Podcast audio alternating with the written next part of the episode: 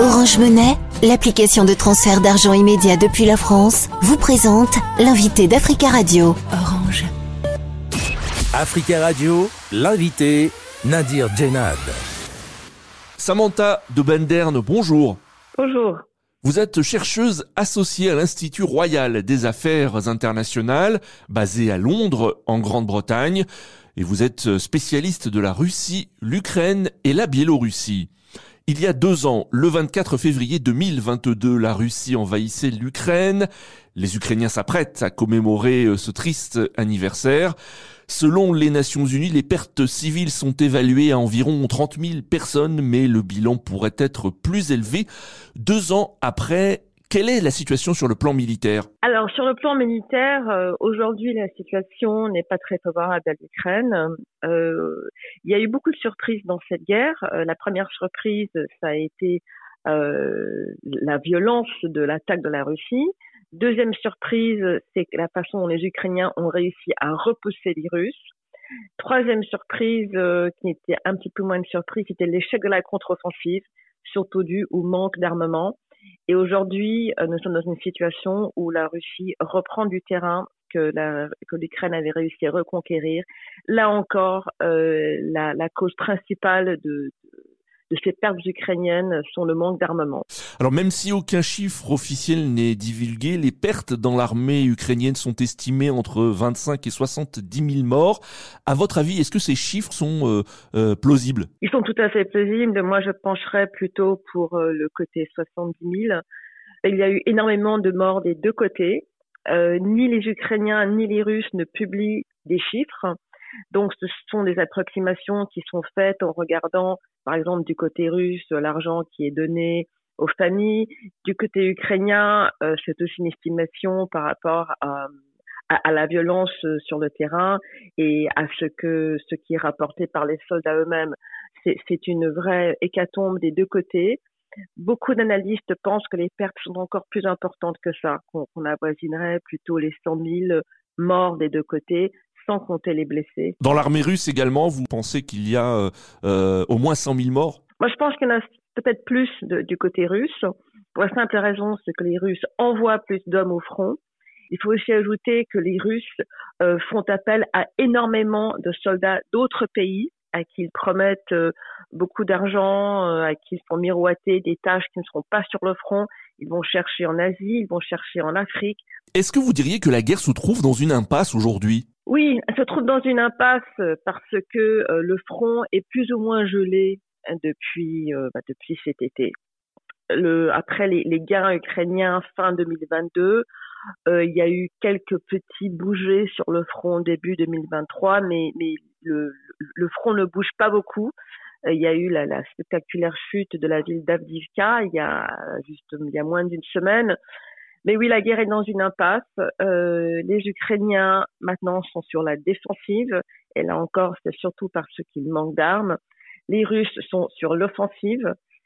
Et elle est dans une impasse avec, euh, je, je, le répète quand même, pour le moment, une, une montée de confiance du côté russe parce qu'ils ont plus d'hommes et ils ont plus d'armes.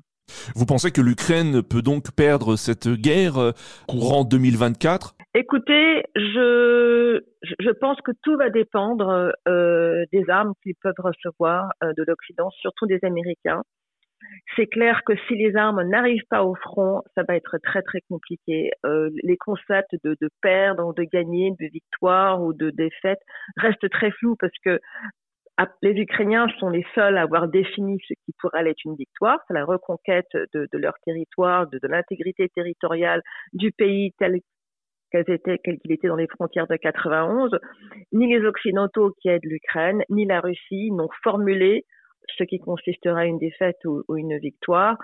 Mais euh, c'est clair que sans armement occidental, qui commence à venir, surtout du côté européen, euh, les Ukrainiens vont avoir beaucoup de difficultés à, à reconquérir leur territoire et même à continuer à se défendre. Est-ce que vous diriez que l'aide euh, financière occidentale, l'aide militaire occidentale à l'Ukraine n'est pas euh, euh, à la hauteur aujourd'hui? Elle n'est pas du tout à la hauteur. Euh, le, problème des, des Occidentaux, et ça c'est depuis le début, c'est qu'ils n'arrivent pas à se décider vraiment euh, ce qu'ils pensent de l'Ukraine. Tout, le monde accuse l'Occident d'avoir euh, armé l'Ukraine et d'avoir provoqué la Russie. L'Occident, tout ce que l'Occident a fait vis-à-vis de l'Ukraine était oui, mais on va l'aider, mais il faut pas trop parce qu'il faut pas provoquer la Russie. Et si l'Occident avait été très ferme d'un côté ou de l'autre, soit en disant l'Ukraine, ça ne nous concerne pas, soit au contraire, nous allons protéger l'Ukraine et nous allons y aller jusqu'au bout, eh bien, je pense que cette guerre aurait pu être évitée. Il y a eu des condamnations internationales après la mort de l'opposant russe Alexei Navalny. Est-ce que la mort de l'opposant euh, russe euh, peut avoir des conséquences sur la guerre en Ukraine? Alors, elle peut avoir des conséquences sur l'attitude des Occidentaux, ah, parce que la mort de Navalny s'est accompagnée de, de plusieurs événements qui ont précédé la mort. Il y a eu les les déclarations de Poutine sur les, élections américaines, disant qu'il préférait avoir Biden au pouvoir, suivi de déclarations de Trump disant que Biden donnerait l'Ukraine à la Russie. On sent une, coordination dans, les messages, un durcissement sur le ton euh, de l'information euh, du côté russe. Poutine, le lendemain, euh, deux jours après, le décès de Navalny, a promu euh, le chef adjoint du service pénitentiaire. Donc, donc Poutine se moque ouvertement de l'Occident. Il durcit son ton en disant à l'Occident je fais ce que je veux, quand je veux, avec qui je veux, et vous ne pouvez pas m'en empêcher. Et là, on sent que, que, ce décès a, a vraiment euh, fait que l'Occident prenne conscience de la dureté du régime russe. Le, le, régime russe qui tue ses opposants, en sachant que Navalny était un nationaliste russe, avait une attitude très ambiguë vis-à-vis de l'Ukraine. Ce n'était pas un enfant de cœur, les Ukrainiens ne l'aimaient pas du tout, mais son, son décès, qui, à mon avis, il n'y a aucun doute que c'est un assassinat, montre à quel point la Russie est rentrée dans une radicalisation très dure euh, vis-à-vis de son propre peuple même, et donc encore plus vis à -vis du reste du monde. Est-ce que la guerre peut s'élargir selon vous? En un mot, faut-il craindre une guerre mondiale? En tant qu'Européenne, moi je vais vous répondre en tant qu'Européenne.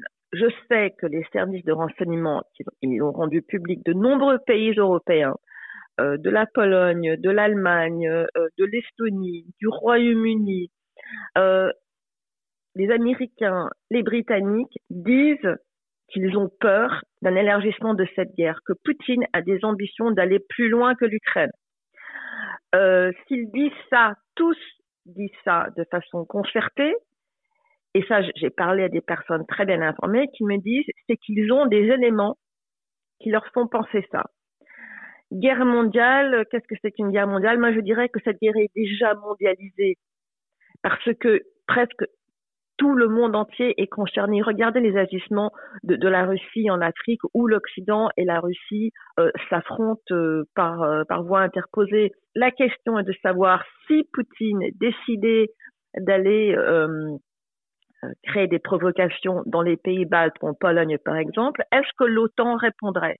Et ça, ça va dépendre en grande partie de la personne qui est dans la Maison Blanche à la fin de cette année. Samantha de Bendern, merci beaucoup d'avoir euh, répondu à nos questions. Merci à vous de m'avoir invité. Je rappelle que vous êtes chercheuse associée à l'Institut royal des affaires internationales basé à Londres, spécialiste de la Russie, l'Ukraine et la Biélorussie.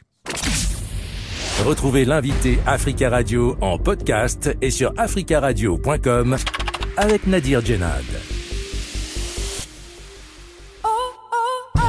Orange Monnaie, l'application de transfert d'argent immédiat depuis la France, vous a présenté l'invité d'Africa Radio. Orange.